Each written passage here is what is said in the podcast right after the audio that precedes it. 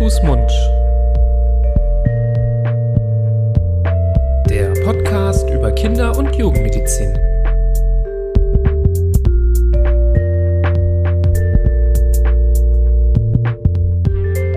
So, ihr Lieben, herzlich willkommen zu Hand, Fuß, Mund, eurem Podcast zur Kinder- und Jugendmedizin. Es grüßen euch Nibras und Florian. Zwischen den Feiertagen befinden wir uns jetzt gerade in der ja, sehr besinnlichen Zeit. Ich hoffe, das äh, nutzt ihr auch alle, um ja dieses Jahr einmal Revue passieren zu lassen. So haben wir das auch gemacht. Und deswegen haben wir uns entschieden, als ähm, Folge dieser Woche eine Wiederholung auszustrahlen, nämlich allerdings unserer beliebtester Folge aller Zeiten bei uns hier bei Hand, Fuß, Mund. Ähm, es ist die Folge über die Ernährung im ersten Lebensjahr. Also grundsätzlich haben wir hier gemerkt, dass euch Themen über Ernährung sehr interessiert haben in ja, den fast zwei Jahren, in denen wir hier den Podcast machen. Ähm, da scheint ein sehr, sehr großes Interesse in der Hörerschaft zu liegen. Und ähm, gerade unsere Folge zur Ernährung im ersten Lebensjahr hat, hat äh, sehr viel ähm, ja, äh, Anklang gefunden. Deswegen haben wir uns gedacht, kommt diese hier an dieser Stelle ähm, nochmal. Dann folgt natürlich ab nächster Woche ähm, beziehungsweise nächsten Freitag wieder ähm, eine neue Folge und es geht wie gewohnt weiter. In dem Zuge wollten wir euch nochmal darauf äh, hinweisen, dass wir ja ähm, dieses Jahr auch begonnen haben, Seminare anzubieten für Eltern, Aufklärungsseminare, ähm, Informations- und Weiterbildungsseminare. Und ähm, passend zu dieser Folge möchten wir ankündigen, dass es jetzt auch ein neues Seminar geben wird. Wir hatten ja schon, falls ihr das mitbekommen habt, ein Seminar angeboten zum Thema vegetarische und vegane Kinderernährung. Und eben nachdem wir jetzt gemerkt haben, dass die Folge zur Ernährung im ersten Lebensjahr so beliebt war, haben wir uns gedacht, wenn hier so viel Interesse besteht, bieten wir auch gerne ein Seminar an zur Ernährung im ersten Lebensjahr, also für Neugeborene und Säuglinge, unabhängig der Kostform, also vegetarisch, vegan, omnivor, also ähm, auch mit tierischen Produkten. Das ist ähm, bei diesem Seminar erstmal egal. Ähm, das Seminar wird abends stattfinden im Gegensatz zu unserem ähm, Veggie-Seminar. Es wird ungefähr drei Stunden dauern. Es gibt einen ja, interessanten äh, Katalog an Themen, den wir durchgehen. Natürlich wird es um Stillen und Beikost gehen, aber auch um Themen wie Allergieprävention, ähm, aber auch einen kleinen, äh, kleinen Abschnitt über ja, mögliche Probleme, die auftreten können, wenn man sich ähm, nicht adäquat ernährt in der Zeit. Uns ist das sehr, sehr wichtig, hier drüber zu sprechen, weil wirklich im ersten Lebensjahr ja, die Grundsteine gelegt werden für eine gesunde Entwicklung, aber nicht nur des Körpers, des Wachstums der Muskeln, sondern auch des Gehirns. Und hierfür müssen wirklich einfach die Bausteine vorhanden sein, damit diese Entwicklung ähm, gut stattfinden kann. Deswegen ist uns das Thema so wichtig, deswegen vertiefen wir das nochmal in unserem Seminar.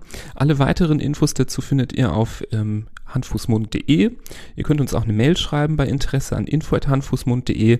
Ich verlinke auch den Link zu dem Seminar und den weiteren Details zu dem Seminar, wie man sich anmeldet und was es kostet, in den Show Notes. Dann könnt ihr da nochmal nachlesen und dort erfahrt ihr dann auch, wie ihr euch anmelden könnt, nämlich einfach mit einer formlosen E-Mail an info.handfußmund.de.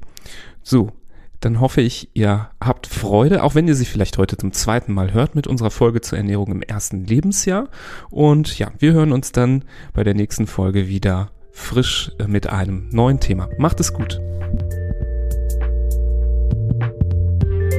So, ihr Lieben, herzlich willkommen zu einer neuen Folge. Hallöchen, Florian. Du starrst so ins Leere. Du bist so konzentriert jetzt schon. Ich habe ich hab deiner Stimme gelauscht, die mich immer mehr an einen Radiomoderator erinnert. Ja, herzlich willkommen genau. bei Radio, Radio 1.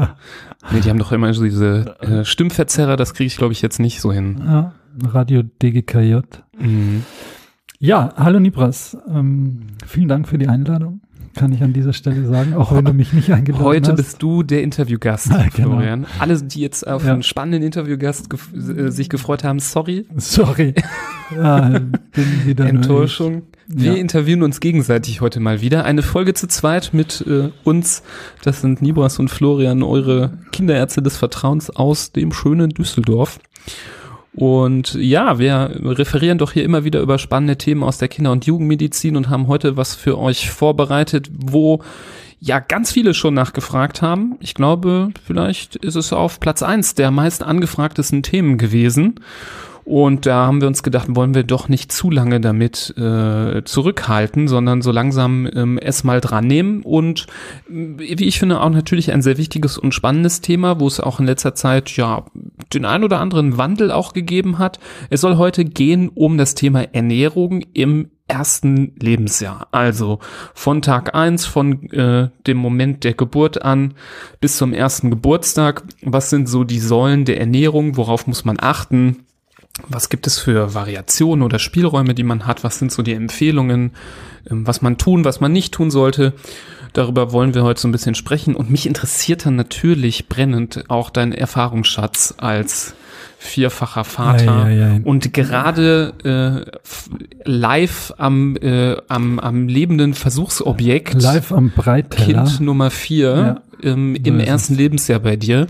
Da bist du ja quasi hautnah äh, dran. Ich habe mich, ich hab mich gerade noch umgezogen vor der Aufnahme dieser Episode, weil mein T-Shirt etwas mit Brei vollgekleckert war, weil das noch nicht so ganz zu 100 Prozent im, mhm. im Rachen des Jünglings bleibt, sondern. Ja, das ist natürlich eine super Ausrede, die man dann, wenn man äh, wieder gekleckert hat, äh, mhm. verwenden kann. Ja, mein Jüngling. Naja. Der hat gespuckt, der naja, hat gekleckert. Genau. Das funktioniert dann ganz gut. Nee, wir haben natürlich auch äh, diverse Erfahrungen gemacht, jetzt mit allen vier Kindern in unterschiedlichsten, also da haben sich die unterschiedlichsten Probleme ergeben und die unterschiedlichsten Nicht-Probleme und Einfachheiten sind da auch entstanden. Also da gibt's sicherlich die eine oder andere Story gleich. Ähm, ist ein ganz wichtiges Thema natürlich, dass so, glaube ich, junge Eltern trotzdem am Tag der Geburt dann plötzlich überrascht, weil man man weiß vielleicht, äh, werde ich mein Kind vegetarisch ernähren oder nicht, äh, oder ganz normal, oder möchte ich stillen oder nicht. Das sind so die Dinge, über die man sich äh, Gedanken macht als Mutter, sicherlich auch als Vater, der da ja auch ein Wörtchen zumindest mitzureden hat, in den meisten Fällen. Aber dann ist das Kind auf der Welt und plötzlich, also ich kann nur sagen, bei unserem ersten, diese ersten Tage, die Tage des Andockens, das ist ja für, für die Beziehung zwischen Kind und Mutter unglaublich wichtig, diese Zeit.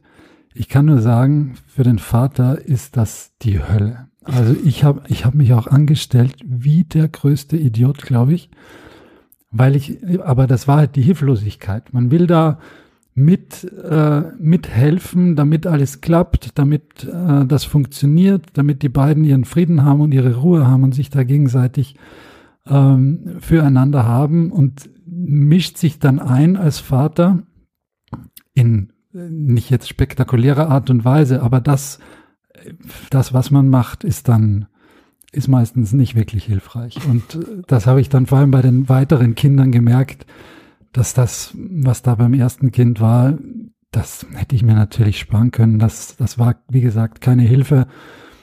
Hat trotzdem alles funktioniert ähm, und, und das ist alles gut gegangen.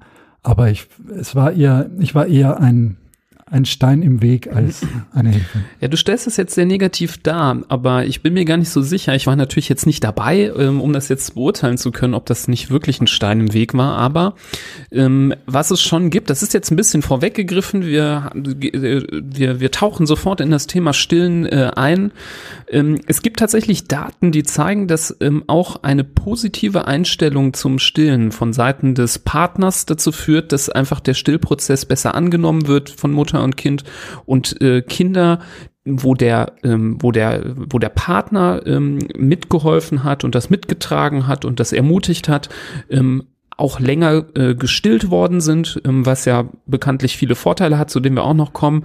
Das heißt, also auch wenn man sich, glaube ich, da so äh, wie äh, das dritte äh, oder das fünfte Rad am Wagen vorkommt, mhm. ähm, glaube ich, ist allein der Wille und die Unterstützung äh, der Mutter und dem Kind gegenüber sehr, sehr viel wert, weil das, ähm, glaube ich, ähm, auch auf der ja, äh, psychologischen Ebene bei beiden auch ankommt und gespürt wird und einfach positive Effekte hat.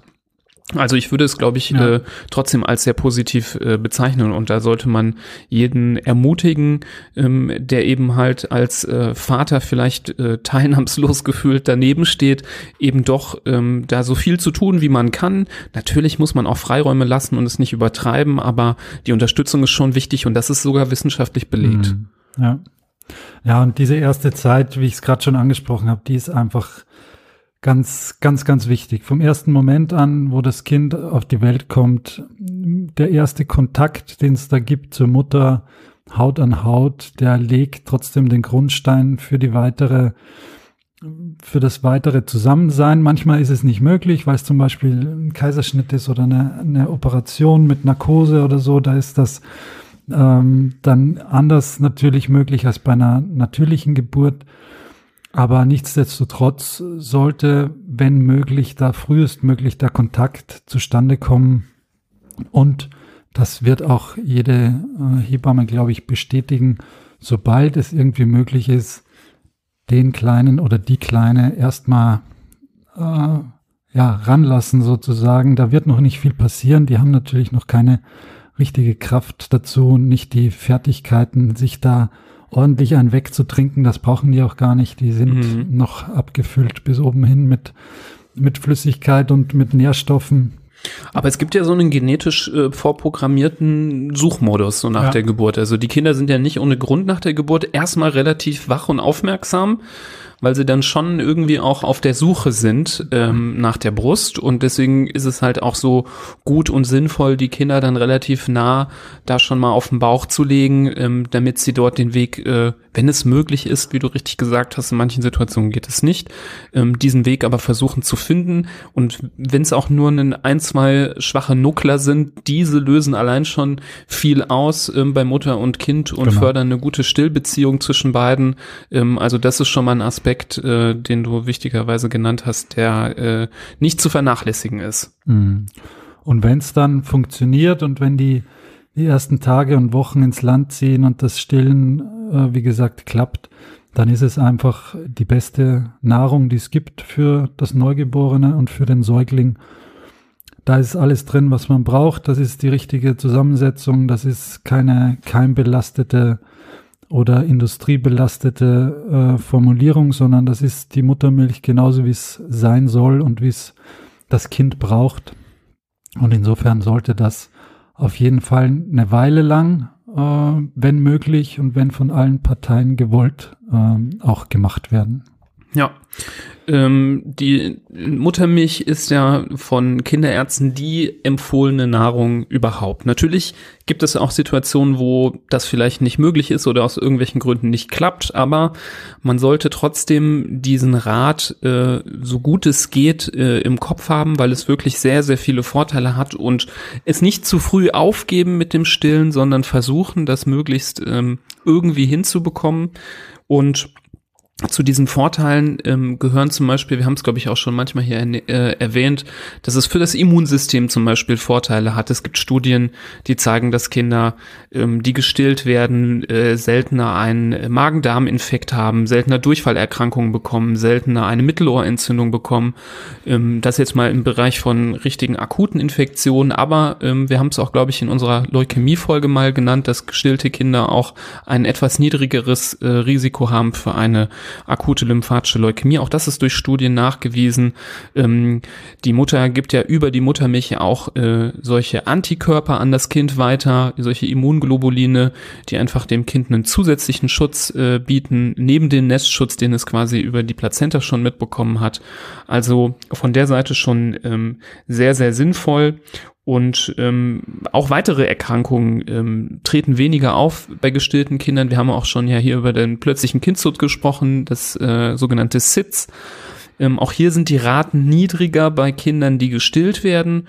Und ähm, interessanterweise auch, obwohl äh, die Muttermilch ähm, zum Beispiel äh, auch eine relativ energiereiche äh, Milch ist, ähm, tritt bei Kindern, die gestillt werden, später seltener eine Adipositas, also ein Übergewicht, äh, auf. Finde ich sehr interessant, diesen Aspekt, weil das zeigt, wie früh anscheinend die Kinder dadurch geprägt werden. Natürlich gibt es auch Kinder, die dick werden später, ähm, weil, äh, obwohl sie Muttermilch bekommen haben, das sind natürlich nur Statistiken, aber in der Masse scheint es trotzdem Effekt zu haben.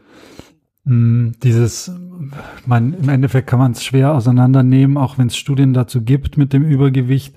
Ich glaube, es hängt sicherlich viel auch damit zusammen, womit die Muttermilch ersetzt wird. Und da gehört die Tiermilch auch dazu, also die Kuhmilch, ähm, die ja nachgewiesenermaßen deutlich äh, mehr Protein und, und also mehr Eiweiß und auch Fettgehalt hat. Und das allein führt auch schon dazu, dass, dass man eher Gewicht zulegt. Ähm, es ist auch keine, absolut kein, äh, auch nur annähernd adäquater Ersatz für, für die Muttermilch. Die, die Kuhmilch hat in der, als flüssige Form in der Ernährung des Säuglings eigentlich so gut wie keinen Platz, außer in der ähm, Anfertigung des, des Milchbreis. Da kommen wir gleich noch dazu. Aber sollte in keinster Weise jetzt ins Fläschchen abgefüllt werden und da zum Nuckeln 200 Milliliter ähm, gegeben werden. Da ist Kuhmilch vollkommen fehl am Platz. Da gibt's Milch dafür, ähm, die wir jetzt gleich sicherlich aufzählen. Aber da gehört weder Kuhmilch noch Ziegenmilch noch Eselmilch noch sonst irgendwas dazu. Und vielleicht noch ein Punkt, wo das Stillen auch förderlich ist und gut ist. Das betrifft die Mütter selbst. Ähm, das nicht das nicht die die Muttermilch, sondern das Stillen ähm, ist förderlich für die und gut für die Mütter. Ähm, es kommt zu einer besseren Rückbildung der Gebärmutter. Es kommt zu einem niedrigeren Risiko für Krebserkrankungen auch, in dem Fall für äh, Eierstock- und Gebärmutterkrebs. Und es ist, ähm, was man, das ist auch ja, Brustkrebs. Auch Brustkrebs. Und es ist ein unglaublicher Fettburner, muss man sagen. Also Stillen ist, glaube ich, was Kalorien angeht, ein Hochleistungssport das ist unglaublich, was die Kinder da den Müttern raussaugen und ohne dass sie jetzt einen, einen Halbmarathon laufen, trotzdem wirklich da die Kalorien ähm, auf, auf Essen im wahrsten Sinne des Wortes. Ich habe noch eine kleine Korrektur. Will, ich will nicht klugscheißen. Du hast gesagt, in der Muttermilch Dann ist alles nicht. drin, alles drin, was Kinder brauchen. Es gibt leider zwei Ausnahmen. Das ist einmal das Vitamin K, was wir ersetzen müssen. Ähm, das kennt ihr. Das wird ja direkt äh, nach der Geburt und dann nochmal äh, bei den U-Untersuchungen im Verlauf äh, gegeben, insgesamt dreimal. Und natürlich das Vitamin D, was man ähm, auch ersetzt ähm, in Form von diesen Vigantoletten und später dann diesen D-Fluoretten. Ähm, das ist leider da nicht mit drin, aber bis auf diese Sachen ist es wirklich die, die perfekte Nahrung. Ist aber auch in keiner Ersatznahrung drinnen. Also nee, man muss genau. es wirklich substituieren ähm, in Form von Tropfen und Tabletten. Da hilft es jetzt auch nicht, wenn man ähm, Pränahrung oder Einsernahrung gibt, da ist das auch nicht drinnen. Richtig. Und äh, als drittes muss man wahrscheinlich das Fluorid nennen, das auch ähm, nicht immer, aber durchaus in, in einigen Fällen auch noch substituiert werden muss und auch ja in der, in dem Präparat, in dem Vitamin D-Präparat ja schon mit drin verpackt ist. Auch. Ja, genau. Das wäre noch das dritte, genau. Gut, dass du es noch nennst. Ich habe noch eine interessante Sache gefunden, nämlich gibt es auch Studien dazu, dass sich eine Stillberatung sehr positiv ähm, auswirkt. Und da möchte ich die Lanze brechen für alle Stillberater und Stillberaterinnen. Das ist wirklich ein Aspekt, den man nicht unterschätzen sollte, den man auch als Eltern nicht unterschätzen sollte, auch wenn man denkt, ach, ich habe jetzt alles gelesen zu dem Thema, ich glaube, ich weiß schon alles. Trotzdem sollte man die Angebote wahrnehmen. Stillberatung sollte möglich sein in nahezu jeder ähm, Klinik, in der man entbindet, in jedem Geburtshaus, in dem man entbindet. Hebammen bieten sowas an. Also es gibt es in so vielen Ebenen, dass man da, äh, denke ich, schon problemlos drankommen kann. Und auch dazu gibt es Studien, dass die Stillberatung oder Leute, die eine Stillberatung erhalten, länger stillen, erfolgreicher stillen, ähm, weniger Probleme haben mit dem Stillen. Also auch wenn man denkt, man weiß es, ähm, sollte man das Angebot auf jeden Fall wahrnehmen. Fand ich spannend, den Aspekt mhm. noch. Und äh, wir erinnern uns an unsere heißgeliebte Folge mit Herrn Dr. Renz Polster, als es um den runden Hinterkopf der Babys ging. Ähm, auch hier ist das Stillen ganz zuträglich und wichtig dafür, dass das Kind immer wieder in anderer Position auch angelegt wird. Einmal links rum, einmal rechts rum, einmal in der Footballposition, einmal richtig rum und nicht äh, mit einer Flasche ständig im Bett liegend, äh, sich den Hinterkopf platt liegend äh, da abgefüttert wird. Auch dafür ist das Stillen sehr wichtig, auch für die Bewegung und Beweglichkeit des Kindes. Und für mich als Vater kann ich nur sagen, sehr positiver Effekt ist natürlich äh, das Stillen nachts, ähm, wenn das Kind ähm, von der Mutter einfach äh, rübergezogen wird oder rangezogen wird und gestillt wird und ich nicht da um drei Uhr früh in die Küche latschen muss, das Wasser erwärmen, äh, die Milch anrühren muss, wieder hoch und dann das Kind füttern. Also, also gehe ich davon aus, eure Kinder sind alle gestillt worden. Jawohl. Super. Alle gestillt und einer wird's noch immer. Ähm, man fragt sich jetzt vielleicht, wenn wir jetzt hier 20 Minuten das Stillen so in alle äh, Himmel loben, warum macht man es dann nicht die ganze Zeit und warum bleibt man nicht ein Jahr oder zwei Jahre ausschließlich bei der Muttermilch? Das ist halt nicht genug und genau deswegen gibt's äh, so Empfehlungen, die wir jetzt auch äh, mitteilen möchten und über die wir sprechen möchten, weil eben irgendwann dann doch die Muttermilch nicht mehr ausreicht und, und dem Kind nicht genug ist. Ja. Vielleicht kommen wir erstmal noch, aber bevor wir auf die äh, schon angedeutete Einführung der mhm. Beikost äh, kommen, ähm, nochmal zu den Produkten, die zur Verfügung ja. stehen, wenn man eben äh, nicht stillen kann. Also vielleicht nochmal als äh, kleinen Zwischenschritt, natürlich gibt es auch die Ausnahmen, ähm, wo ja irgendwie dieser Stillprozess an der Brust nicht richtig funktioniert, aber wenn man die Milch abpumpt und über die Flasche gibt, ähm, funktioniert es irgendwie doch. Das sollte man auch noch erwähnen, dass wenn es irgendwie möglich ist, und das sollte man nicht unterschätzen, ähm, sollte man diesen Versuch zumindest unternehmen, ähm, bevor man sofort umstellt, dass man versucht die Milch dann sonst abzupumpen, muss man natürlich auf gewisse hygienische Standards dann etwas mehr achten als beim Stillen, was ja wirklich ein sehr ähm, hygienischer Prozess ist. Ähm, aber wenn es irgendwie die Möglichkeit gibt, diese kostbare Muttermilch zu gewinnen über eine Pumpe und dem Kind zuzuführen, ist das natürlich nochmal einem Ersatzprodukt vorzuziehen. Ähm, erfahrungsgemäß ist es aber häufig so, habe ich zumindest öfter mal erlebt, dass Mütter erzählt haben, dass das dann nicht immer reicht und dann häufig noch ein anderes Produkt mit dazugenommen werden muss, ähm, was dann auch total okay ist. Also auch eine Mischernährung ist okay oder zum Beispiel Kinder zuzufüttern mit einer weiteren Milch, wenn die Muttermilch nicht ausreicht, ist vollkommen okay. Ähm, und alles, was an Muttermilch noch oben drauf noch möglich ist, ist halt einfach vorteilhaft und das sollte man auch ähm, erkennen, dass es nicht nur schwarz und weiß gibt, stillen oder nicht stillen, sondern auch verschiedene Nuancen dazwischen, verschiedene Graustufen. Mhm.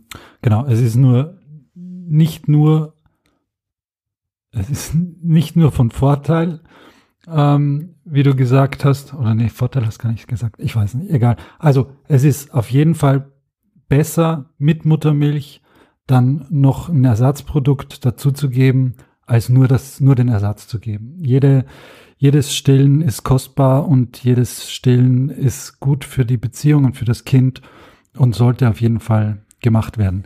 Wenn es unmittelbar nach der Geburt nicht funktioniert, aus unterschiedlichen Gründen, entweder weil es äh, technisch noch nicht so hinhaut oder weil vielleicht die Mutter noch von der Geburt so oder vom Kaiserschnitt oder von der Operation so in Mitleidenschaft gezogen ist, dass es noch nicht klappt, das ist kein Weltuntergang. Ähm, auch wenn es da in der ersten Zeit eine Zufütterung gibt, äh, dass man zum Beispiel auch gleich in, am ersten Tag der Papa äh, mit einer Flasche ran muss, das verbaut nicht den Weg für das spätere Stillen und da muss man auch nicht gleich die Nerven wegschmeißen äh, und sich denken, okay, jetzt wird das mit dem Stillen die nächsten Monate gar nichts, weil wir haben jetzt die ersten Stunden verpennt.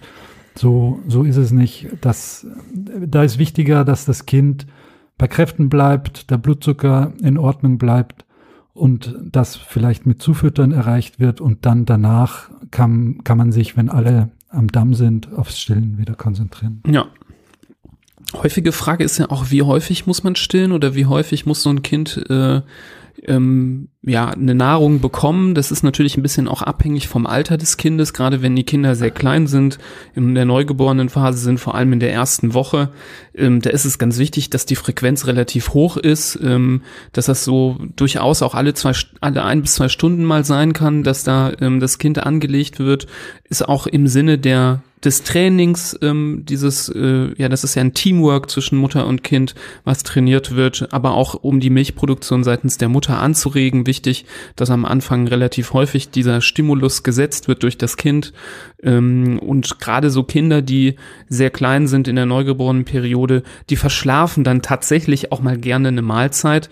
Grundsätzlich ist ja die, die Empfehlung, Kinder jetzt nicht so nach einer äh, Steckkarte zu füttern und zu sagen, alle so und so viele Stunden musst du so und so viel Milliliter trinken, sondern nach Bedarf zu füttern. Gerade bei größeren Kindern ist das der Weg der, ähm, der Wahl. Ähm, aber bei so ganz kleinen Kindern ist es durchaus mal not, notwendig, dass man sie nachts ähm, oder während Schlafphasen, ähm, die ja zu jeder Zeit sein können, äh, sanft aufweckt und dann doch noch mal was anbietet.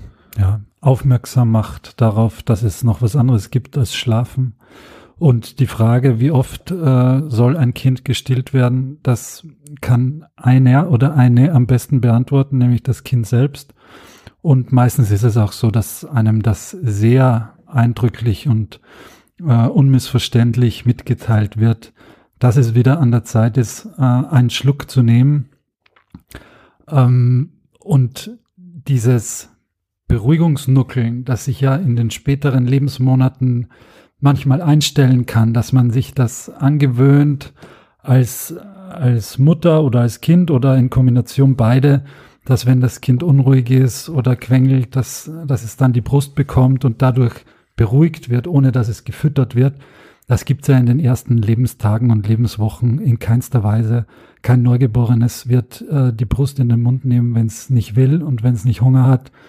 Und äh, andersrum wird, lässt sich ein Neugeborenes eigentlich so gut wie gar nicht beruhigen, wenn es hungrig ist, außer durch die Brust der Mutter, wenn es gestillt wird.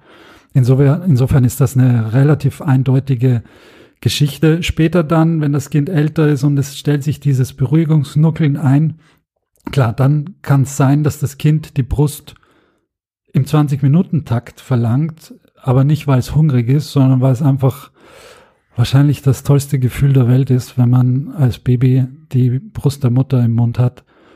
Und wenn sich das so eingespielt hat, das kann auch ganz schön mühsam werden, natürlich, gerade in den, in den Nächten. Da gibt's viel schlaflose Zeiten und am Tag dann auch oft äh, wird die Brust ausgepackt, kurz dran genuckelt, dann hat sich das Kind beruhigt, okay, kann ich wieder einpacken. Und das, das ist natürlich nicht der beste Umgang wächst aber manchmal einfach so. Und meistens merkt man es erst, wenn man mittendrin ist in der Geschichte, dass das jetzt so gekommen ist. Dann äh, muss man schauen, wie man da wieder rauskommt und ob man wieder rauskommt oder einfach, ob einfach die Zeit das ganze Zusammenspiel wieder ändert oder vielleicht auch das, worum es heute auch geht, nämlich wenn man eine andere Nahrung mit dazu nimmt. Ja. Vielleicht kommen wir jetzt zu diesem Punkt. Es gibt leider ja immer Situationen, wo es einfach aus verschiedenen Gründen nicht funktioniert. Ähm, das kann ein Interaktionsproblem sein, man hat alles versucht, man hat äh, vielleicht ähm, diverseste Beratungen schon genossen, den Kinderarzt, die Kinderärztin gefragt, die Hebamme, die Stillberaterin und es mag irgendwie einfach nicht hinhauen. Es gibt ja auch manchmal medizinische Gründe, wieso man nicht stillen kann oder nicht stillen soll. Ähm, deswegen leben wir ja zum Glück in einer sehr modernen Welt, wo es auch Ersatzprodukte gibt und das versuchen wir mal so möglichst einfach wie möglich zu halten, weil da wird ja sehr, sehr viel auch, ähm, ja, glaube ich, trara gemacht ähm, durch die Milchproduktindustrie, ähm, die einem verdeutlichen möchte, man brauche fünf verschiedene Milchsorten mhm. innerhalb des ersten Lebensjahres, die ähm, aufeinander aufbauend abgewechselt werden müssen und ähm, äh, da wird sehr viel Werbung betrieben. Diese Werbung wird auch zum Beispiel sehr kritisch bewertet durch die Deutsche Gesellschaft für Kinder- und Jugendmedizin, die sich da auch mal gegen ausgesprochen hat, dass da Werbung nur im begrenzten Maße ähm, gemacht werden muss, um Verbraucher auch nicht zu irritieren. Eigentlich kann man das relativ einfach fassen. Es gibt grundsätzlich äh, Nahrungen wie die Prä- und die Einsernahrung, die empfohlen werden eigentlich für die ganze Zeit, also ab dem ersten Lebenstag ähm, bis, ähm, bis ja, das Kind nicht mehr äh, trinken möchte und nur noch äh, feste Nahrung zu sich nimmt. Ähm, da kann man vielleicht als kleinen, äh, kleinen Info-Häppchen noch dazugeben, Einsernahrung wird aber manchmal schlechter vertragen von kleineren Kindern, weil da oft mehr äh, Kohlenhydrate drin sind, das so ein bisschen dickflüssiger ist, sättigender und glaube auch manchmal ein bisschen mehr Bauchschmerzen verursachen kann. Gerade bei ganz kleinen Kindern, vielleicht ist da dann doch die Pränahrung etwas bekömmlicher. Trotz allem ist die, gibt es da jetzt keine Empfehlung dagegen, dass man Einsernahrung ab Anfang benutzen darf. Ähm, so in der Erfahrung war es dann aber oft mehr notwendig erst dann, wenn die Kinder von der Pränahrung nicht ausreichend satt geworden sind. Aber das ist, glaube ich, von Kind zu Kind doch unterschiedlich individuell. Also das muss man so ein bisschen ausloten und da gibt es keine ganz klare Empfehlung.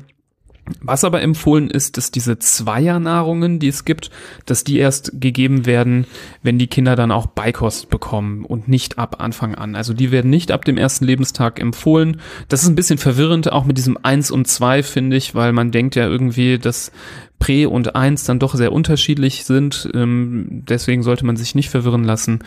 Die Zweiernahrung hat, glaube ich, einen höheren Anteil an Eisen, der dann sehr wichtig ist, wenn die Kinder dann größer werden, mhm. wenn die über den sechsten Lebensmonat hinaus äh, kommen. Das ist auch der Grund, kommen wir ja gleich zu bei der Beikost. Es gibt einen erhöhten Bedarf eben auch für Eisen.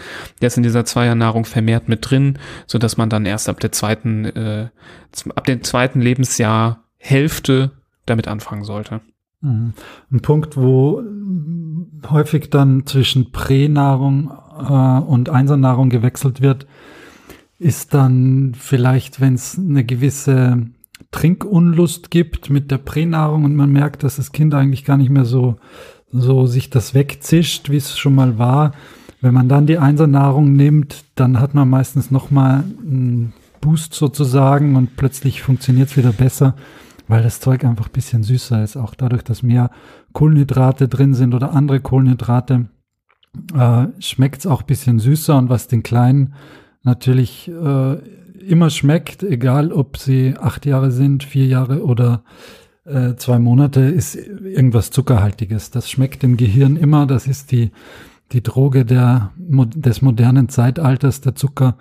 Und äh, damit kriegt man die, die Kleinen immer, immer in, in Maßen natürlich und das soll jetzt nicht ein Appell sein, dem, dem Kind Zucker zu geben, aber das unterscheidet diese beiden Produkte so ein bisschen und, und macht das eine eine Spur leckerer als das andere. Und man muss aber sagen, dass beides nicht wirklich toll schmeckt. Und als Erwachsener würde man sich wahrscheinlich von keinem da ein Viertel Liter wegzischen. Oh, Gleiches gilt wahrscheinlich auch für die Muttermilch, aber ist ja für die Kleinen bestimmt und nicht für die großen. Ne? Also es klingt so, als hättest du gewisse Geschmacksproben schon gemacht, aber ich gehe jetzt mal, will da mal jetzt nicht weiter drauf eingehen. Ähm, welcher Punkt mir noch wichtig wäre, der ein oder andere fragt sich ja jetzt an der Stelle, ähm, wie sieht's eigentlich aus mit ähm, kuhmilchfreier Säuglingsnahrung. Ähm, vielleicht gibt's Hörerinnen und Hörer, die hier zuhören, die zum Beispiel ähm, vegetarisch oder sich vegan ernähren. Ähm, da möchte ich klar darauf hinweisen, dass wir zu dem Thema planen, eine eigene Folge zu machen, weil ich glaube, dass wir das heute nicht ausreichend gut mit abdecken können. Da würden wir, glaube ich, diesem wichtigen und momentan sehr modernen und ähm, immer mehr äh, ja von großer Rolle äh, äh, ja spielenden Thema gerecht werden können. Aber man kann ganz klar sagen, nur schon mal so am Rande, dass es auch Milchprodukte gibt für Säuglinge, die zum Beispiel mit Sojaeiweiß hergestellt werden und ähm, die durchaus auch für die Kinder genauso viele Nährstoffe enthalten wie die anderen Milchprodukte auch. Es gibt keine Studien, die beweisen, dass Kinder durch diese Milchprodukte ähm, gesundheitliche Nachteile hätten gegenüber anderen Kindern. Ähm, also diese Möglichkeit besteht durchaus. Also lässt es sich äh, vermeiden, Kuhmilchproteine äh, zu benutzen, ähm, aber das müssen wir noch mal weiter ausführen in einer weiteren Folge. Ja, ähm, bei dem Thema habe ich gerade mein ähm, Gehörgedächtnis eingeschaltet und ich glaube, ich habe vorhin gesagt, dass Kuhmilch dreimal so viel Eiweiß und dreimal so viel Fett hat wie Muttermilch. Das stimmt nicht, wenn ich das wirklich gesagt habe. Ähm, dreimal so viel Eiweiß, das stimmt, aber das andere sind, ist dreimal so viel Mineralstoffe nicht fett. Fettig ist die Muttermilch auch und das ist auch gut so, weil die Kleinen soll sollen ja zu kleinen Buddhas werden. Ähm, also das, da habe ich gerade Blödsinn geredet. War der Buddha wirklich dick oder wie meinst du das jetzt? Ich dachte, der, ich stelle mir den immer schlank vor. Schlanker ja, Buddha. Schlanker Buddha. Ja, der war doch so asketisch. Du, du verwechselst das mit dem Dalai Lama. Kleiner Exkurs, es gibt ja verschiedene Buddhas und es gibt ja. in manchen Ländern ist der Buddha dick, wird der dick dargestellt, ja. vor allem so in China, wo man auch, glaube ich, äh, gerne das verbindet mit Wohlstand mhm. und in anderen Ländern ist der Buddha eher schlank. Ich glaube, ah, so in Thailand und so wird der schlank dargestellt, deswegen kann man das nicht immer äh, aber es gibt eben die sogenannten Happy Buddha, das ist mhm. immer der, der, genau. so lacht und so einen dicken Bauch hat, genau. weil er gerade ein Schwein verdrückt hat oder so. Ja. Okay. Ähm, ja, und das wäre es auch schon mit diesen Milch, mm. Milchsorten. Äh, ich würde da schon extra, auch wenn das ein, auch ein weites Feld ist, das wir jetzt sicher nicht äh, im Detail betreten können, würde ich trotzdem kurz die HA-Nahrung ja, äh, oder die HA-Milch ins Spiel bringen. HA steht für Hypoallergen, also weniger Allergen als, als die andere Nahrung. Und dies deshalb da speziell zu erwähnen, weil ähm, Kinder, die ein Allergierisiko haben und nicht voll gestillt werden, also entweder gar nicht gestillt werden oder nur zusätzlich gestillt werden, die sollten, bevor sie die normale Beikost dazu bekommen, die HA-Milch bekommen, um nicht ein erhöhtes Allergierisiko ähm, zu auszutragen sozusagen. Das, das sollte man, ähm, das sollte man beachten, auch vom ersten Lebenstag an, muss man sagen. Das war auch bei uns, äh, bei unseren Kindern. Äh, beim letzten war das so, dass am ersten Lebenstag da auch mal die, die, äh, nicht die Muttermilch zum Einsatz kam, äh, sondern eben eine, eine, so eine Nahrungsmilch und das, da muss man sich dann schon auch drum kümmern, dass, dass es die HA-Milch ist. Da denkt jetzt, hat bei uns zumindest im Krankenhaus jetzt niemand dran gedacht, als Familie und als Allergiefamilie, äh, die meine Familie ist, dank mir, ähm, muss man aber dran denken und dann äh, sich auch drum kümmern, dass es da, dass da die HA-Milch zum Einsatz kommt und nicht eine normale äh, Pränahrung, um da nicht schon vielleicht den Grundstein zu legen für, für spätere Allergieprobleme. Mhm. Aber geht's da immer um diese Kuhmilchproteinintoleranz, weil diese äh, Nee. Das bezieht sich auf alle möglichen genau, Allergien. Ne? Genau. Okay. Das äh, ist eigentlich nicht wirklich mit der Kuhmilch, mit dem Kuhmilchprotein Mhm. Oder nicht nur, sondern generell. Grundsätzlich sollte man das Thema, glaube ich, trotzdem immer mit der Kinderärztin und Kinderarzt nochmal besprechen, um da auch wirklich äh, durch ein ausführliches Gespräch klar zu äh, ja, äh, rauszufinden, ob das wirklich notwendig ist, dass so eine Milch gegeben wird oder nicht. Mhm. Ähm, Klar, genau. Und äh, in so einem Fall wird es aber durchaus auch ähm, durch ja Wissenschaft, wissenschaftlich belegte äh, Fakten ähm, auch empfohlen für gewisse ja. Kinder. Durchaus, definitiv. Genau. Klar, und da gibt's natürlich, wenn wir jetzt hier in dieses Thema reinstoßen, noch verschiedene andere. Ne? Es gibt ja auch diese, äh, diese Refluxnahrungen und so. Da will ich nicht zu viel darauf eingehen. Das sind wirklich ähm, so Spezialsituationen bei Kindern, die zum Beispiel viel spucken. Ich mache hier gerade viel mit Anführungsstrichen, weil ihr das nicht äh, sehen könnt, sage ich es. Das ist ja schon alleine sehr individuell, wie man das empfindet. Spucken bei Kindern ist ja was relativ Normales. Alle Kinder spucken oder fast alle und der eine empfindet das automatisch schon als sehr schlimm und denkt, oh, mein Kind erbricht andauernd und ähm, andere haben ein Kind, was wirklich andauernd erbricht und sagen, ach nee, der spuckt irgendwie nur. Das heißt, es gibt da ganz viele Facetten und ähm, solche Nahrung werden häufig, häufig verwendet, um die Nahrung anzudicken oder ähm, irgendwie sämiger zu machen, dass die Kinder weniger Reflux haben. Definitiv da die Empfehlung bei solchen Sachen ganz klar auf jeden Fall mit dem Kinderarzt, der Kinderärztin zusammen abstimmen, weil es äh, da ähm, auch da man da, da auch mal auf dem Holzweg sein kann. Also da muss man sich gut beraten lassen. Mhm. Ähm, da werden Kinder manchmal die Nahrung angedickt viel zu früh, ähm, wo man eigentlich andere Sachen probieren könnte, vielleicht nach dem, nach dem, nach dem Stillen oder nach dem Essen, äh, dass die Oberkörper irgendwie ein bisschen hochlagern, zum Beispiel nicht flach hinlegen. Da gibt's noch so viele andere Möglichkeiten, dem ein bisschen entgegenzuwirken. Oder vielleicht ist die Menge an Spucken auch völlig normal und man muss einfach aufgeklärt werden, dass das okay ist. Ähm, man, man, wenn das Kind wächst und gedeiht und dem Perzentilen gerecht hochklettert, Monat für Monat ähm, und dabei spuckt, dann ist es eigentlich erstmal äh, in der Regel nicht äh, besorgniserregend und dann kann man das Kind auch ruhig spucken lassen. Also da wird es schon ein bisschen komplexer, wo man auch mit dem Kinderarzt zusammen äh, gucken muss. Deswegen da die klare Empfehlung, bevor man eigenhändig was macht, äh, sich beraten zu lassen. Mhm. In den ersten Wochen und Monaten gehört es eigentlich zu jeder Mahlzeit fast dazu, dass da auch noch mal was Retour kommt. Zumindest ist das so meine Erfahrung aus äh, privatem und beruflichem Bereich. Das ist auch keineswegs besorgniserregend. Es hilft den Kindern, wenn man danach ein Bäuerchen machen lässt und die mal ordentlich die Luft aus dem Magen rausholen lässt. Aber nichtsdestotrotz kommt es wirklich, ich muss sagen, fast regelmäßig äh, dazu, dass da trotzdem noch zumindest ein Schluck Milch da wieder den Retourgang einlegt. Diese, diese angedickte Refluxnahrung, die ist dann eher für so Fälle, die, und das gibt's ja auch, das sind Kinder, die wirklich schon zum Beispiel einen, so ein chronisches Hüsteln entwickeln, weil nachts zum Beispiel immer wieder der Magensaft, der Mageninhalt hochkommt und, und da den, den Rachen und den Hals reizt und deshalb kommt es immer wieder zu so einem, zu so einem Hüsteln. Das ist ein Zeichen dafür, dass das Kind wirklich einen Reflux hat, äh, jetzt ein Spucken nach der Mahlzeit gehört da nicht zu den wahren Signalen, sondern ist eigentlich ganz normal bei den kleinen Dingern und, und gehört halt dazu. Ja. Kommen wir zum zweiten großen Thema des Tages. Kommen wir doch jetzt mal langsam zur Beikost. Äh, zur Beikost oder zur Breikost? Viele glauben ja, das ist die Breikost. Es geht um die Breikost, aber es geht ja um die Beikost. Es ist beides das Gleiche, würde ich sagen. Es ist beides das, das Gleiche. ähm, am Ende des Tages äh, ist es äh, den Kindern in dem Alter halt einfach nicht möglich, was anderes Festes außer Brei zu essen.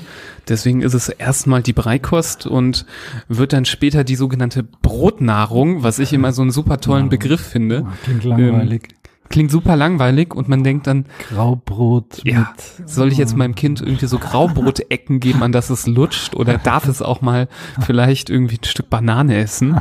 Ähm, ja, nee, also äh, das natürlich nicht beim Worte nehmen mit der Brotnahrung, aber bei der Beikost. Vielleicht fangen wir erstmal an mit der Frage der Fragen, wieso brauche ich oder wieso braucht das Kind überhaupt Beikost oder Breikost? Wieso kann ich das nicht einfach durchstillen? Weiter. Ein Jahr lang. Einschulung. Ja, vielleicht nicht das, aber äh, vielleicht bis das Kind irgendwie ein Jahr alt ist. Wieso? Ähm, es gibt ja eine relativ klare Empfehlung, wann man die Beikost einführen soll, nämlich frühestens mit dem Beginn des fünften Monats und spätestens mit dem Beginn des siebten Monats. Das ist eigentlich ein relativ enger, enger Zeitraum. Korridor, also ja. so, also auf keinen Fall vorher, ja. aber auf keinen Fall danach. Ja. Also so ganz, ganz schmaler Bereich, wo man äh, schon mal auch gut daneben liegen kann. Wieso ist das so wichtig, dass man in dieser Zeit anfängt und nicht darüber hinaus ähm, nur stillt oder nur Flaschennahrung gibt? Ein, ein Schritt zurück. Ich meine, wir belächeln das jetzt und ich finde auch, wir belächeln es zu Recht, diesen engen Korridor.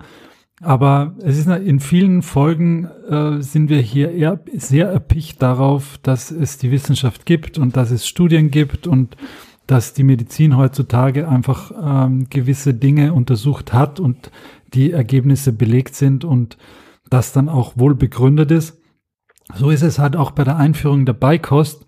Das wird jetzt auch sicherlich dem einen und oder der anderen Hörerin ähm, bitter aufstoßen, weil es da natürlich auch Ansichten gibt, die anders lauten, als ich führe jetzt die Bre jetzt wirklich ähm, betont darauf die Breikost zum Beispiel im fünften oder sechsten Lebensmonat ein. Da gibt es ja auch andere Strategien. Belegt, wissenschaftlich belegt, in Studien untersucht etc. ist halt das, was hier von der, auch von der Deutschen Gesellschaft für Kinder- und Jugendheilkunde empfohlen wird, nämlich, dass diese Beikost, wie du gerade gesagt hast, Anfang des fünften Lebensmonats bis Anfang des siebten Lebensmonats eingeführt wird. Alles darunter und darüber zeigt in Studien und in Untersuchungen ein schlechteres Outcome, also eine, eine schlechtere Datenlage, was die Allergien angeht, was die Stilldauer angeht oder die, die Nährstoffversorgung des Kindes.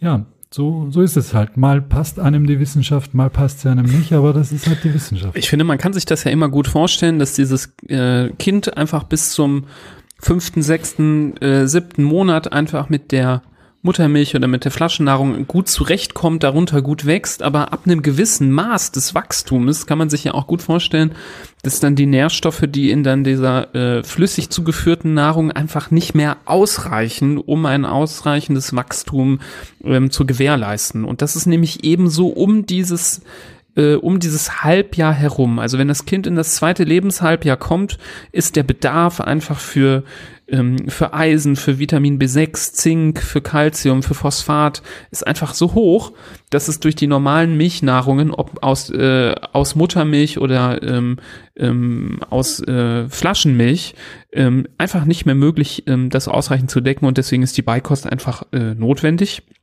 Jetzt wäre zum Beispiel auch eine Frage, ja, was mache ich jetzt? Jetzt halte ich mich direkt an diese Regeln. Äh, mein Kind hat heute den fünften Monatsgeburtstag sozusagen und ich mache sofort hier das erste Gläschen auf, halte es dem in den Mund. Und stillst ab. Nein, dazu kommen wir gleich. Aber jetzt erstmal, äh, man meint es gut, man hält diesen Löffel an den Mund, das Kind nimmt diesen Brei auf die Zunge und spuckt ihn sofort wieder aus. Sofort.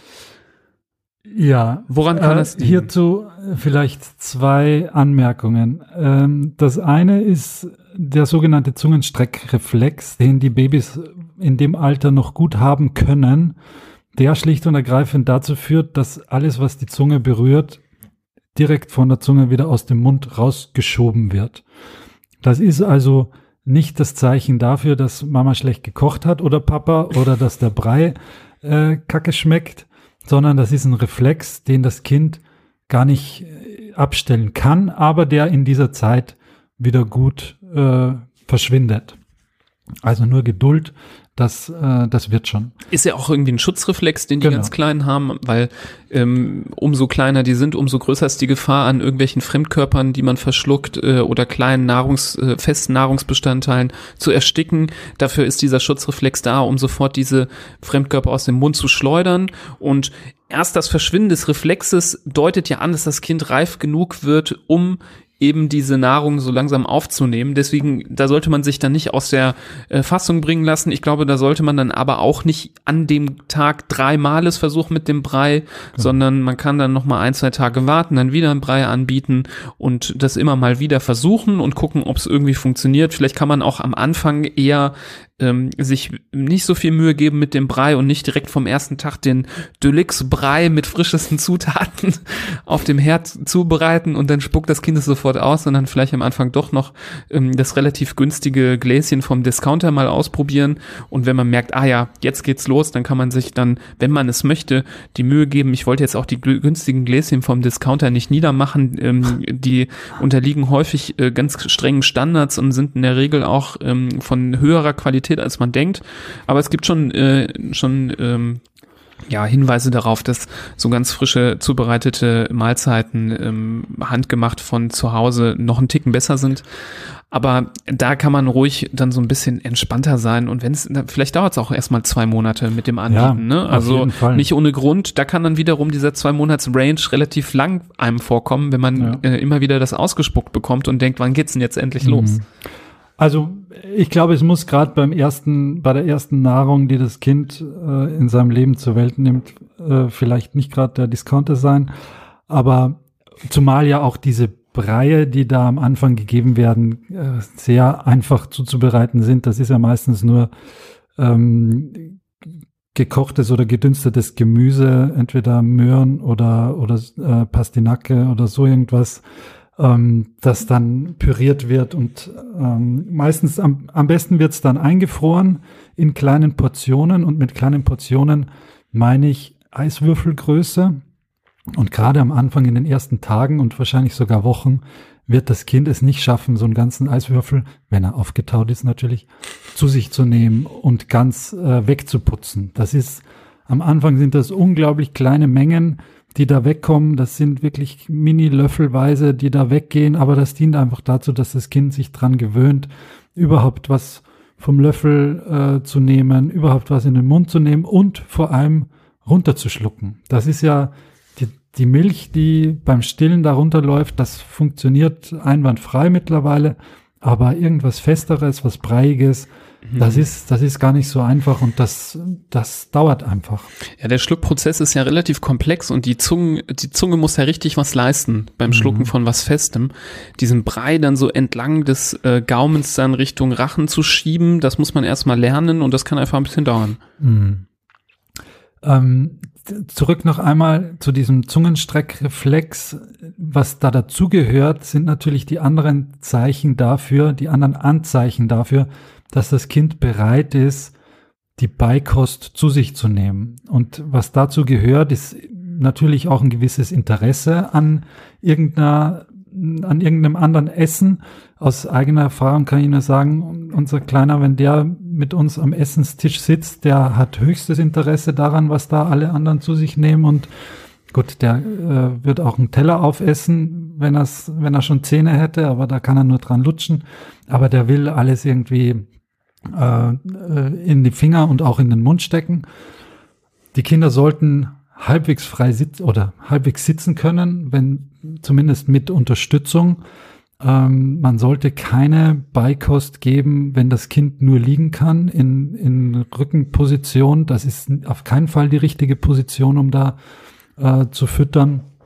Und das Kind sollte auch in der Lage sein, sich irgendwie selbst was in den Mund zu stecken. Das muss jetzt nicht ausschließlich selbst geschehen. Ich bin jetzt kein, äh, kein Vertreter auf, auf Biegen und Brechen des sogenannten Baby-led Weanings. Da kommen wir sicher auch gleich noch drauf, was das ist und ob das eigentlich in Ordnung ist.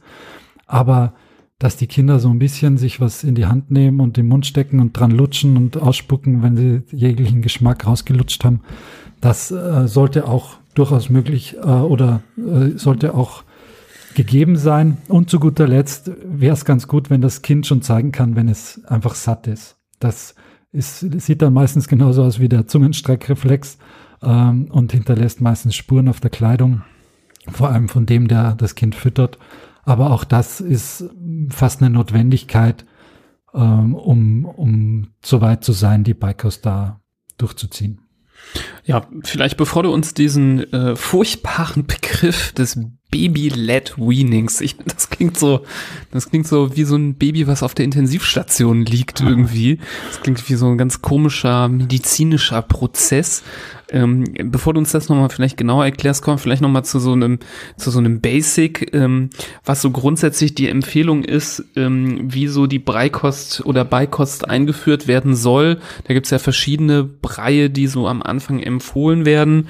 Ähm, als erstes wird ja dieser Brei empfohlen mit äh, Kartoffel, Gemüse und je nachdem, wie so die Ernährungsform ist, äh, Fleisch und Fisch oder wenn man solche Produkte nicht möchte. Ähm, Am besten Fleisch oder Fisch. Fleisch und Fisch wäre sogar mir zu viel. Ja, jetzt hast ja. du mich erwischt, da habe ich mich versprochen. Natürlich meinte ich oder. Ähm, das wäre so das eine. Ähm, das andere, ähm, es gibt natürlich auch für die, ähm, die kein Fleisch oder Fisch benutzen möchten, auch andere Alternativen. Ähm, wenn man äh, vegetarische Nahrung anbieten möchte, ist da ähm, vor allem eisenreiche Gemüse- und Getreideprodukte im Vordergrund, die dann benutzt werden können und sollen. Nochmal Disclaimer, auf äh, jeden Fall gibt es dazu nochmal eine andere, speziellere Folge. Ähm, gefolgt soll das Und Ganze. Der, Entschuldigung, ja? dieser erste Brei ist so der Mittagsbrei. Also den soll man um die Mittagszeit geben. Ist jetzt egal welche Uhrzeit, aber das ist weder früh morgens noch spät abends der Brei, sondern es ist eigentlich der Mittagsbrei. Und als nächstes kommt dann der Abendbrei, den du jetzt gerade schon angesprochen hast. Das ist der nächste. Genau. Das ist der, der so mehr so eine getreidelastige äh, Basis hat und den, wo du auch schon angekündigt hast, dass der mehr auch mit Milch äh, angerührt wird. Also so Milchgetreide, so ein bisschen wie so ein Porridge, muss man sich das vorstellen. Genau. Der macht auch schön satt und dann können die Kinder in Ruhe schlafen gehen, kriegen vielleicht trotzdem noch mal einen Schluck äh, wenn sie gestillt werden oder auch von der, von der Flaschennahrung. Zum Einschlafen. Das ist auch okay. Gerade vielleicht sei es an dem Punkt auch noch mal erzählt oder erwähnt. Diese Flaschennahrung, das ist alles okay und die Getränke, die da drin sind, wenn es jetzt keine zuckerhaltigen Limos sind, wir haben natürlich aus, unseren, aus unserer Erfahrung im Krankenhaus da ganz andere Dinge auch gesehen, die fernab sind von der Realität des, äh, das Kind bekommt zum Abend äh, einen Schluck Milch aus der Flasche, sondern die Realität sieht dann so aus, dass das Kind eigentlich den ganzen Tag lang die Pulle in der Hand hat. Da drin ist womöglich dann noch Eistee oder sonst irgendwas. Die Zähne sehen aus wie ein Kriegsgebiet. Später dann, also wirklich schwarze Zähne, die von dem ständigen Nuckeln an einer zuckerhaltigen Lösung in der Flasche dermaßen äh, desaströs verändert worden sind, dass man schon fast nichts mehr machen kann. Das ist ein Gebrauch der Flasche, der nicht sein soll. Wenn das Kind aber jetzt gern am Abend mit einer Flasche einschläft und da gut einschläft und schön wegschlummert, dann her damit. Ja. Ja. Ähm, ich habe jetzt das. Was haben wir noch? Ein Brei fehlt noch. Kommt er noch oder Getreideobst. Genau. Dann, dann kommt so der Nachmittagsbrei, genau. der dazwischen noch.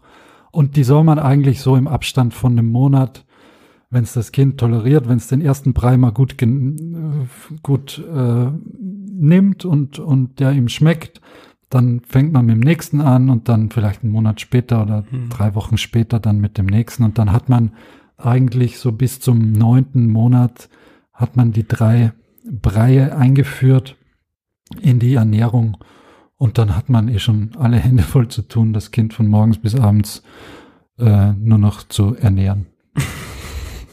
Ja, das sprichst du bestimmt ganz vielen hier aus der Seele, die das gut kennen. Ich wollte nur eine Kleinigkeit ergänzen. Ich vertröste hier immer wieder natürlich äh, diejenigen, die sich für die ähm, vegetarisch-vegane Ernährung äh, interessieren, auf die nächsten Folgen. Ähm, trotzdem noch der Hinweis ist mir wichtig ähm, eine große Rolle, wenn man äh, die Kinder vegetarisch-vegan ernährt, ist, dass man sehr äh, aufpassen muss und vorsichtig sein muss, natürlich mit der ausreichenden Ergänzung von äh, ähm, gewissen Vitaminen und anderen Zusatzstoffen, die ja durchaus manchmal nicht dabei sein können. Allen voran Vitamin B12 ist super wichtig ähm, aber auch die, ähm, der Ersatz von zum Beispiel Omega-3-Fettsäuren, wenn man zum Beispiel eben auf die Fisch, äh, Fischbeikost verzichtet ähm, und eventuell auch auf Jod äh, muss man aufpassen. Das sind Aspekte, die ähm, nicht außer Acht gelassen werden sollten. Deswegen ähm, wäre meine Empfehlung, in so einer Situation sollte man sich immer gut von der Kinderärztin, den Kinderarzt beraten lassen. Gegebenenfalls sind da auch gewisse Kontrolluntersuchungen unter einer solchen Ernährungsform nicht ganz äh, verkehrt. Ähm, und äh, da sollte man vielleicht nicht ganz auf die eigene Faust versuchen, das irgendwie umzusetzen, sondern da durchaus ähm, ja jemanden dabei haben, der einen unterstützt und äh, äh, mitkontrolliert, dass das Kind alles hat, was es braucht. Ähm, und wie gesagt, dazu äh, nähere Informationen in einer eigenen Folge zu dem Thema. Vielleicht kommst du jetzt mal zu diesem Weaning. Zu diesem Baby-LED-Weaning. Da gehen gleich die LED-Lampen an. Vor allem bei einigen, äh, ich bin mir sicher, bei einigen Hörerinnen und Hörern, die sagen, ja, endlich erwähnen die das, weil das ist eigentlich das Nonplusultra und den ganzen Brei könnt ihr euch äh, mit der Schüssel direkt gegenseitig auf den Kopf setzen. Das einzig wahre ist das Baby-LED Weaning. Ähm, zu Anfang sei gesagt, teilt ruhig eure Erfahrungen mit uns, äh, diejenigen, die das gemacht haben oder die da mittendrin sind. Das sind sicher äh, interessante Erfahrungen, die man da macht. Vielleicht kurz zu dem, für alle, die das nicht kennen, was ist das eigentlich? Baby-led Weaning. Weaning steht für entwöhnen.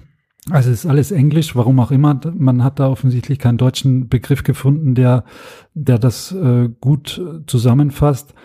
Also es ist ein Entwöhnen vom äh, Stillen mehr oder weniger, von der Muttermilch, das aber vom Baby gesteuert wird. Also LED gesteuert, vom Baby gesteuertes Entwöhnen, Baby-led Weaning. Und das Ganze sieht so aus, dass man diese ganze Breischose gar nicht macht. Ähm, das Kind bekommt weder einen Brei noch einen Löffel. Löffel sind eigentlich auch tabu.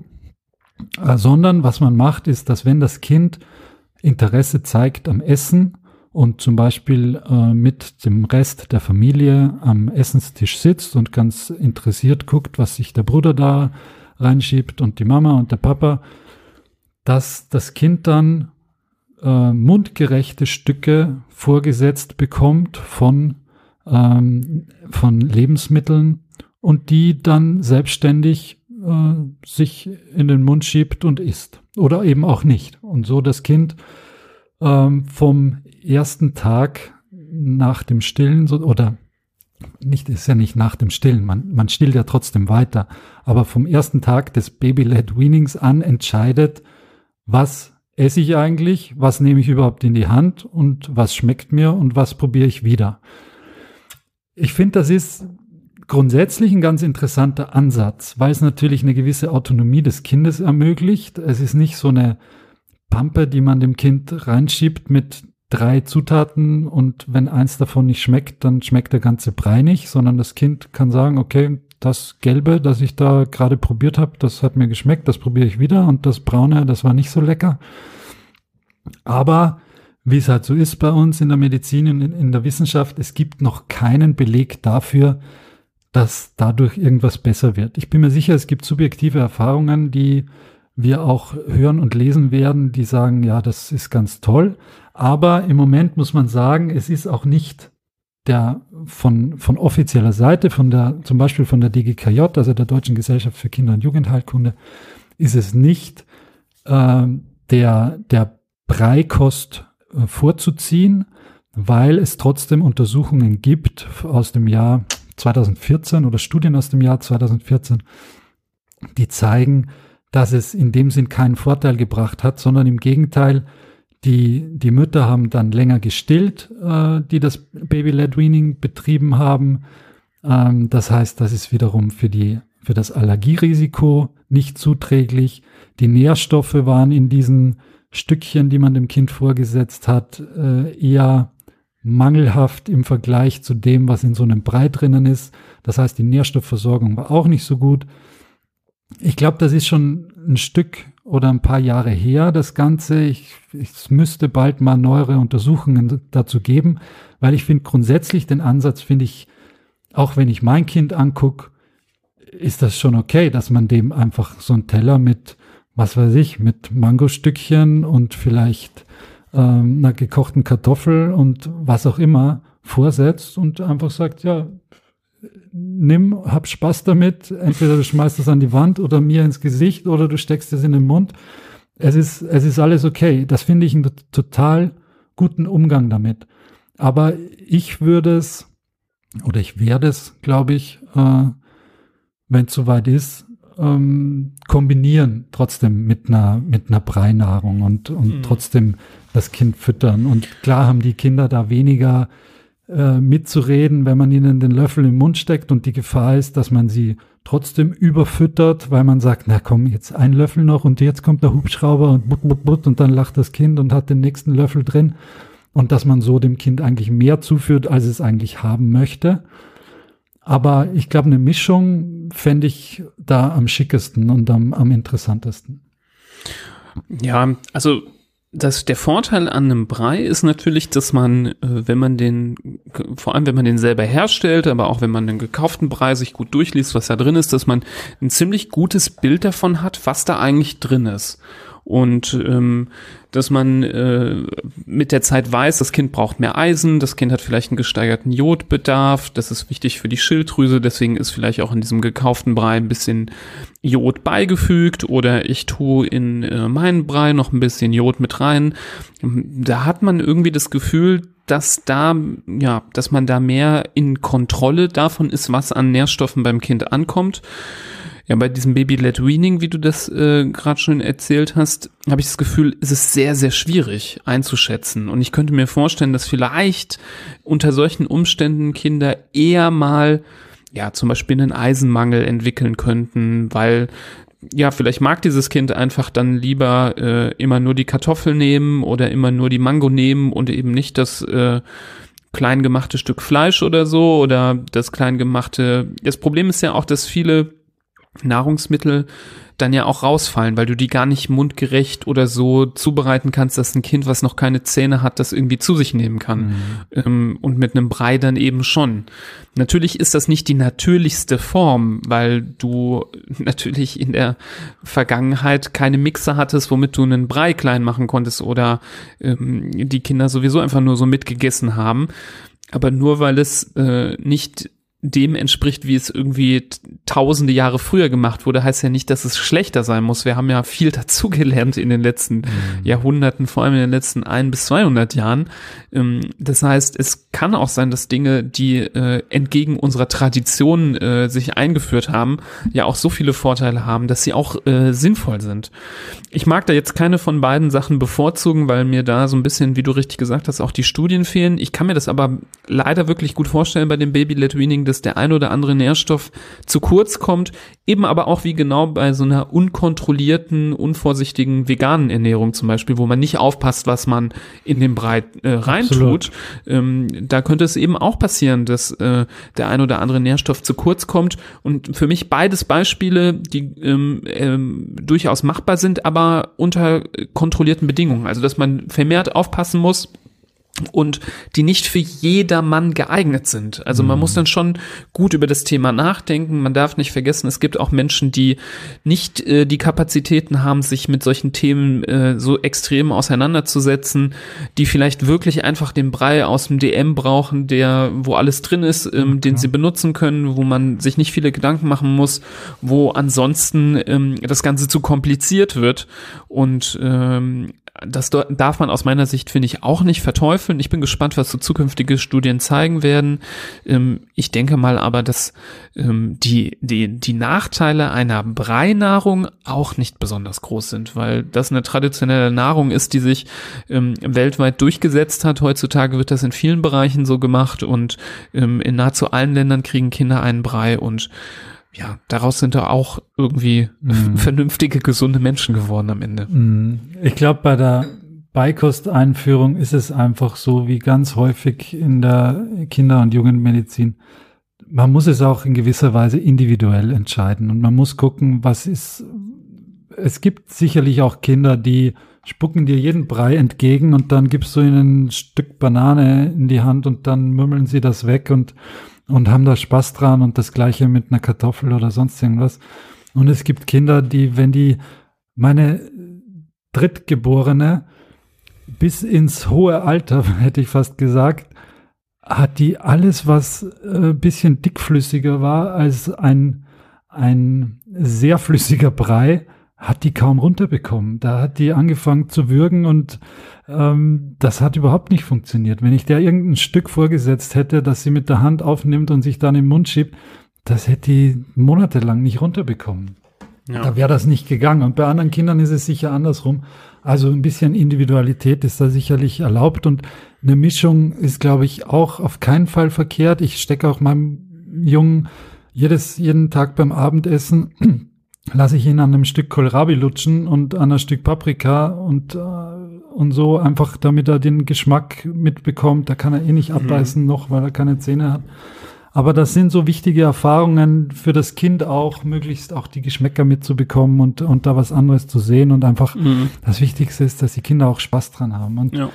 das ist als Eltern ist das nicht immer einfach, wenn der Teller zum dritten Mal runterfällt und äh, die weiße Wand voll ist mit Brei, weil dagegen gespuckt wird oder so. Aber wenn man es schafft, dann am besten einen Schritt zurücktreten und dem Kind da den spielerischen Umgang und das, das Kennenlernen ermöglichen mit der, mit der Nahrung. Das ist, glaube ich, das Allerbeste für die Kinder.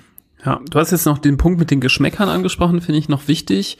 Ähm, es gibt ja die Erfahrung, und das äh, finde ich ist ein Ratschlag, den man gut beherzigen kann, dass es wichtig ist, den Kindern früh verschiedene Geschmäcker anzubieten. Ähm, man würde ja vielleicht dazu neigen, wenn man äh, ein Kind endlich dazu gebracht hat, einen Brei zu essen, dass man denkt, never change a winning team. ähm, den Brei machen wir jetzt jeden, jeden Tag ja. und den gibt's immer wieder in der gleichen Form. Ja, ähm, mit dem gleichen Lied. Genau. Zum Abendessen. Man züchtet sich dann dadurch natürlich Kinder herbei, die, sagen wir mal, einen relativ monotonen Geschmack haben und keine Lust haben, Sachen abzuwechseln, die dann später sehr wählerisch sind und ähm, ja auch auf verschiedene andere äh, ja, Brei-Kreationen wenig Lust haben. Also sobald ein Kind ein Brei akzeptiert, ist der Tipp relativ schnell, verschiedene Rezepte anzuwenden und auszuprobieren. Dank des Internets ist das ja heutzutage gar nicht mehr so schwer, da individuelle ähm, Sachen auszuprobieren und da sollte man sich auch nicht bremsen lassen, wenn man gekaufte Breie kauft, äh, dass da im Regal nur fünf verschiedene stehen, dann äh, tatsächlich die Motivation, äh, sich einen günstigen Mixer zu schießen und das selber zu versuchen auf die Beine zu stellen. Und auch noch ein äh, wichtiger Ratschlag ist, ähm, nicht zu viel Zucker oder zu viel Salz in diese Mahlzeiten hinzufügen. Ich glaube, da neigt man dazu, wenn man den Brei selber probiert, während man ihn Ah. kocht und dann denkt so, äh, nee, also das schmeckt Puh. ja, das Der schmeckt ja kann ja nicht schmecken. Genau. Ja, da muss noch ein bisschen Salz Ah. dran und so. Wir sind ja als Erwachsene schon total geschädigt. Wir Ja. sind ja total die Zucker- und Salz-Junkies. Ja. Und damit unsere Kinder es eben nicht werden, ist es ja sehr wichtig, dass man die von früh auf nicht mit diesen Sachen konfrontiert. Denn in den ersten zwei Lebensjahren und gerade im ersten Lebensjahr findet eine extreme Prägung des Geschmacks und äh, Geschmackssinns und des Ernährungsverhaltens statt. Und wenn die Kinder von früh an besonders süße oder besonders salzige Speisen gewöhnt werden, dann möchten sie das später auch. Und das finden sie ja dann halt in Süßigkeiten, in Knabberzeug. Und ähm, damit äh, ja erzieht man sich auch automatisch Kinder heran, die ja nicht so gerne Salat essen, weil der schmeckt ja dann nicht so herzhaft äh, wie andere Sachen. Also da muss man echt vorsichtig sein, nicht selber, ähm, also natürlich darf man es kurz probieren, aber nicht wundern, dass äh, es für den eigenen Gaumen vielleicht nicht 100% wäre, aber dem Kind trotzdem schmecken kann. Also da sehr zurückhaltend mit sein. Und ein letzter Tipp, bei selbst hergestellten Preis trotzdem noch mal dran denken, ob dann wirklich alle ähm, Nä- Nährstoffe ausreichend drin sind. Ähm, selbst wenn man sein Kind äh, auch mit Fleisch oder Fisch ernährt, ähm, kann es manchmal notwendig sein, da was hinzuzufügen, wie Jod zum Beispiel. Ähm, das sollte man also auch berücksichtigen. Mhm. Jetzt hast du äh, Salz und Zucker genannt als äh, Nährstoffe, Nährstoffe, naja, äh, die im Essen eines äh, Säuglings nichts zu suchen haben. Das würde ich vielleicht noch ergänzen um andere Lebensmittel, die man einem Einjährigen vorenthalten sollte. Dazu gehört Honig und Ahornsirup. Ähm, das sollten die Kinder nicht zu sich nehmen im ersten Lebensjahr, weil da die Gefahr ähm, des Botulismus äh, zu hoch ist oder gegeben ist. Das ist eine Infektion ähm, mit, mit Toxinen, die besonders im, im ersten Lebensjahr sehr gefährlich ist. Man sollte den Kindern natürlich nichts geben, was von der Größe her in die Luftröhre passt. Also keine Nüsse, keine Erdnüsse, auf gar keinen Fall. Eine Erdnuss hat nichts in den Händen eines Einjährigen oder auch eines Zweijährigen, eigentlich auch eines Dreijährigen zu suchen. Wir kennen leider immer wieder Fälle, die äh, auf der Intensivstation oder auch im Schockraum landen, weil sie eine Erdnuss verschluckt haben und diese Dinger, die kann man nicht mehr raushusten. Das, das geht nicht. Die müssen dann, wenn überhaupt, äh, mit einer, mit einem Bronchoskop rausgeholt werden. Also Erbsen, Nüsse, Bohnen oder sonstige Samen haben auch bei Einjährigen nichts zu suchen. Rohes Fleisch, roher Fisch, auch der soll nicht verfüttert werden an Säuglinge. Fisch, ja, das hattest du ja gerade schon gesagt. Äh, vielleicht nicht in Kombination mit Fleisch, aber abwechselnd. Ähm, wenn dann, Surf and Turf. oh, lecker, lecker, habe ich gern gegessen früher. Ähm, aber wenn dann gekocht oder gedünstet und nicht natürlich nicht roh, kein Fisch, wo noch Gräten drinnen sind. So Gräten, die für einen Erwachsenen lästig sind, das könnten für ein Kind äh, ganz üble Dinger sein, die auch lebensgefährlich sein können. Also da muss man auch gucken, dass da ja nichts drinnen ist. Und zu guter Letzt äh, drei Stoffe, die mh, generell bei keinem Kind was zu suchen haben, aber schon gar nicht bei einem Einjährigen. Koffein, Tein und Alkohol. Die sollte man tunlichst weglassen. Ja, was darf man überhaupt noch? Was ne? darf man denn überhaupt noch? Möhren, gematschte Möhren. Ja. Was ja. man übrigens noch darf, da will ich aber nur kurz drauf eingehen, sind natürlich auch ab einem gewissen Alter Getränke. Haben wir noch gar nicht drüber gesprochen. Ja. Also was trinken ähm, ist so ab der dritten Beikost äh, auch so mitempfohlen zusätzlich zum, auch wenn das Kind weiter gestillt wird, was ja durchaus ähm, äh, das ganze erste Lebensjahr empfohlen ist und auch äh, durchaus darüber hinaus, ähm, sollte man den Kindern auch was zu trinken anbieten. Tatsächlich ist das Beste einfach äh, Leitungswasser. Mhm. Ähm, Leitungswasser äh, wird sehr unterschätzt, ist das bestgeprüfteste äh, Wasser, also wir reden jetzt von Deutschland, also nicht in Indien, aber in Deutschland ähm, wird Leitungswasser in sehr regelmäßigen Abständen engmaschig geprüft, hat eine hohe Qualität ähm, und kann, äh, wenn die Rohre, woraus es kommt, aus äh, vernünftigem Material sind, denkenlos gegeben werden. Ähm, ungesüßte Tees äh, sind auch kein Problem. Man sollte sein Kind aber nicht ausschließlich von Pfefferminztee ernähren, weil auch darin Stoffe enthalten sind, die, wenn es akkumuliert, dann für das Kind unangenehm werden können und auch auf den Magen schlagen können. Ähm, aber so zur Geschmacksvielfalt auch hier darauf achten, sowas anzubieten. Ähm, Fencheltee, äh, Pfefferminztee, da gibt's ja verschiedene, die empfohlen werden. Früchtetee. Früchtetee. Mhm. Ähm, aber wie gesagt, immer mit dem Hinweis ungesüßt. Ja, und wann kommt endlich die, die große Brotmahlzeit? so wertvoll wie ein kleines Brot. genau. Ähm, ja, die ist so ein bisschen auch individuell. Da finde ich, kann man noch so ein bisschen mehr so die äh, Baby-led Weaning äh, äh, walten lassen, mhm. wenn die Kinder gut versorgt sind mit äh, Muttermilch, Flaschenmilch plus Beikost. Da muss man jetzt nicht ab dem zehnten Lebensmonat pflichtmäßig irgendwie das Brot Du hast doch irgendwas hast du gegen Brot, ja? ja, ich weiß auch nicht. Brot ist so, ist, ich finde einfach diesen Begriff äh, Brotnahrung. Brotnahrung. So bescheuert. Ähm, nee, ja. also so ab dem zehnten Lebensmonat, vor allem dann, wenn die ersten Zähnchen da sind, kann man äh, durchaus die Kinder dann äh, auch ähm, daran lassen. Die Baby-Led-Weaning-Fans werden jetzt sagen, so was viel zu spät, das kann natürlich vielleicht sein, mhm. ähm, aber zumindest ist es so die offizielle Empfehlung ab dem zehnten Monat. Dann aber auch gerade, wie du das eben beschrieben hast, insbesondere wenn die Kinder am Tisch sitzen und dann gewisses Interesse an gewissen Lebensmitteln zeigen, auch außerhalb von Brot, dann darf man die dann mal rüberreichen zum Probieren und die Kinder so langsam anfangen äh, lassen, vom Tisch mitzuessen, ähm, damit äh, ja die Nahrung immer reichhaltiger wird. Ah, ich habe noch was vergessen, was man einem Säugling auch nicht geben darf zu essen. Salat. Also Salatblätter, die können mitunter so den ganzen Gaumen verlegen und äh, durchaus mal die Luft, ähm, die Atemluft rauben. Also lieber kein Salat. Kann man sich gut vorstellen, so ein Salatblatt kann mm. tückisch, wenn sich das so mm. eingerollt in den Mund begibt und dann so aus, sich so entfaltet ja, in so einem kleinen Mund, mm. ähm, kann man sich das gut vorstellen.